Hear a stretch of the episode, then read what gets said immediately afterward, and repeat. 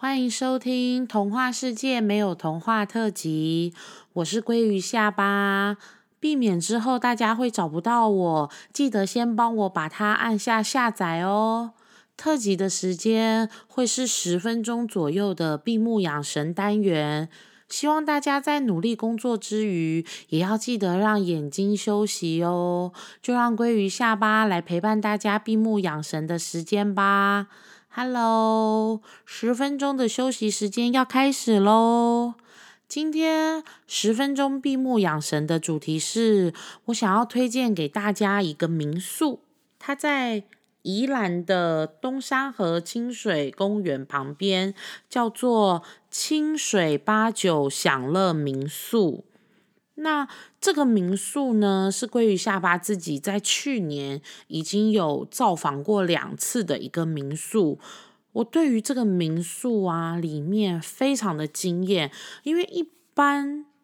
民宿对我自己而言啦，我的印象是它可能就是一栋这样子，那可能顶多前面有个小花园，或是后面有一个停车的地方，然后一个小小的广场。但这个民宿不一样，这个民宿它光主人住的那一栋，再加上另外两栋，整个民宿的这个腹地很大。有三栋，然后民宿里面呢有养浣熊、羊、猫咪、鸟、鸡、鸭、鱼、兔子、乌龟，还有猪，而且这些动物都很亲近人，就是。这个民宿的主人，他可以就是在大概下午可能三四点或四五点的时候，带小朋友就是在那个民宿外面的一个空地地方，然后这些动物他们都可以就是可以去摸的，然后甚至是像羊啊，他们是会把它放出来放在外面，让小朋友可以跟那个羊近距离接触的。那个猪猪很大一只哦，那个民宿的主人也会把它牵出来逛大街，这样子很可爱。而且这个民宿啊，它还有一个超级大的荡秋千，跟超大的那个石溜滑梯。那石溜滑梯时速超快，你溜下来的时候，你真的会害怕自己刹不住，会冲出去冲过头。而且这个民宿非常好找，它就是在。东山河的公园旁边而已。那我去年去的时候，一次是六月中的时候，在端午节前一个礼拜去的。那另外一次的话，是在中秋连假去的。第一次我就有住一天，所以。对这个民宿还没有什么特别的感觉，但是我第二次去的话，我们是中秋连假玩两天一夜，哇，那真的就很有感觉了。因为我去的时候，我还有先跟老板娘就是私讯他们，跟他们说我想要报名他们的民宿里面有开。烹饪教室，诶，你有看过有民宿有开烹饪教室的吗？就是它这个民宿呢，它是有厨房，然后可以安排就是中西式的教学。这个民宿里面的烹饪厨房、烹饪教室一共有二十一个工作台，然后可以让每一个人都有独立的作业空间，设备非常的齐全。最多的话。这个民宿的老板娘是跟我说，大概可以容纳到四十位左右的人一起在里面上课。那师资的话，都会是有专业的厨师以及工作多年的经验的人来做讲师的。我那时候去中秋节去的时候，我是报名他的马林堂的这一个就是作品，哇！结果是老板娘亲自授课，诶，她从就是打发那个蛋白泡啊，然后到怎么样帮那个蛋白糖霜染色，然后染色之后怎么做造型，然后做了造型之后，然后去低温烘烤，甚至是教我们有一些比较自己有特色、发挥创意的方式，然后烘烤之后再带我们一起包装，然后完成整个成品。我觉得很适合。亲子，哎，我怎么好像每一次推荐给大家的，就是玩乐的地方都蛮适合亲子的，对，因为我自己觉得，就是我都会带小朋友一起出门。那虽然说我的小朋友他已经就是进入青少年阶段了，可是我觉得如果我们可以到处走走，去体验不一样的这样子的生活，或者是有一些新的体验，是很好的。那我自己的话，我是很喜欢这里的环境，是因为它很大。然后你整个在里面，他们自己有栽种，就是植物，很多的植物，然后又养了很多动物。那老板跟老板娘也都非常的亲切，而且啊。如果你去这个民宿的话，它里还可以有 barbecue，你可以跟老板说你们要一群人在那里 barbecue，它是有设备可以让你们烤肉的，对，还可以玩 switch，就是你如果自己有带 switch 的主机的话，是可以在它的那个客厅一楼大厅那边去做，就是接主机，然后在那个电视玩 switch，而且。还很贴心，就是这个民宿它有准备牌桌，我们也可以就是在那里打牌这样子。哎，那栋民宿的话，里面还有电梯哦，就是它整个空间其实装潢的是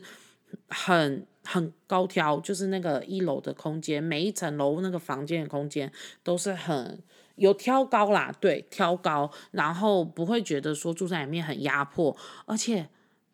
厕所超大，你可以在厕所里面跳舞，完全没有问题耶。就是完全那个空间，你会觉得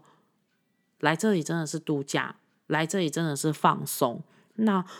还有它这个园区里面，就是它虽然是一个民宿，可是我真的觉得它是一个园区。它里面还有脚踏车，你可以租借那个脚踏车在园区里面绕也可以，或者是骑到就是外面一点点，因为它旁边就是那个。田间小路，你就骑那一条小路，然后到附近周围绕一绕、晃一晃，再回来也可以。而且我有看到它那里有特斯拉的充电桩，所以如果今天想要去开车去旅游的人是开特斯拉的车的话，在那边是可以充电的哟。那如果说真的有想要去玩的话，我会建议大家还是要跟民宿的，就是。主人先定位，然后确认就是可能停车位的那个充电使用的方式，或者是说它的软硬体可能又有更新了。因为我知道这个民宿的老板跟老板娘很用心的在经营，所以他们对于软硬体的设施上面的，就是添购是没有在手软的。他就是怕你来玩不过瘾，他完全不会怕你。玩，或者是怕你尽情的在这个民宿里面。其实你如果规划一天住在那个民宿里面，就玩哦，单纯不要安排其他的行程，就在那里面玩。早上的时候可以，比如说报名他的那个美食烹饪的课程。比如说可以做凤梨酥啊、蛋黄酥啊，或者是像马林糖，还有其他的可能一些中式糕点，比如说烧麦、小笼包或者是萝卜糕之类的这些课程，我有看到他们是都有开。那比如说中午可以就是出去吃个午餐，然后下午回来的时候还可以在里面就是三五好友哎溜滑梯啊、荡秋千啊，很开心很欢乐，在他的那个广场还可以喂。动物，我那时候啊，就是主人那个民宿的主人给我他的那个棉花糖，然后让我去喂那个浣熊。浣熊很可爱，浣熊因为主人说浣熊视力不好，所以他手的触觉是很灵敏。你把那个棉花糖放在手上，然后靠近它，它就会在你手上摸摸摸摸摸，然后确定是他喜欢的棉花糖，他就会拿走哦。可是如果你放的是扁。别的东西，比如说饼干，或者是他不喜欢吃的那一种食物的话，饲料，他摸摸摸摸一摸，他就会离开了。他不要，他知道那个东西不是他想要吃的棉花糖，很可爱。真的，我觉得如果带小朋友去的话，你说想要近距离的贴近小动物，然后有这样子的一个体验的话，这个地方我真的很推荐。而且我觉得它的价位来说的话，住宿的费用是。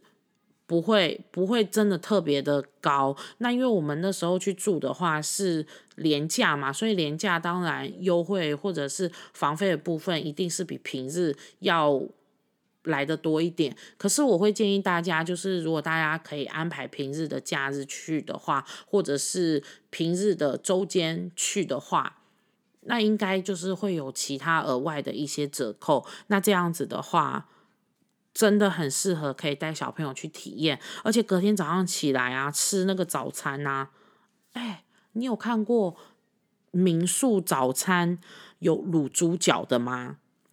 他们家有诶，他们家早餐有萝卜糕啊、饭啊、那些青菜啊、蛋啊，简单的这些你可能在一般就是你去住饭店的那种早餐把费都会有的。那这边的话，它除了有这些之外，它还会有像萝卜糕，有时候会有烧麦，然后果汁啊、鲜奶啊、沙拉啊、面包都有，但是还有卤猪脚，而且那个猪脚啊，听说是。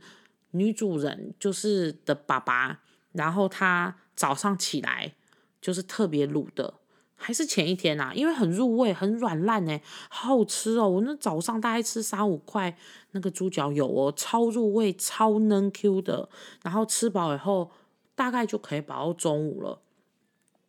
不夸张，真的是很好吃。我会推荐大家，如果说近期有安排宜兰的行程，或者是日后有安排宜兰行程的话，真心推荐大家这一个清水八九享乐民宿。它的“享”是响宴的“响”，对，不是一般那个电话铃声响的“响”。那我相信你在 FB 粉砖搜寻，应该就可以搜寻得到这一个民宿。对，那今天的童话世界没有童话特辑就到这边告一段落喽。如果喜欢的话，记得大家要帮我先订阅下载，或者是给我一个评分。有任何问题的话，也欢迎大家到 FB 的粉砖 Fish 敲密留言，或者是写 email 告诉我喽。那童话世界没有童话，我们下次见，拜拜。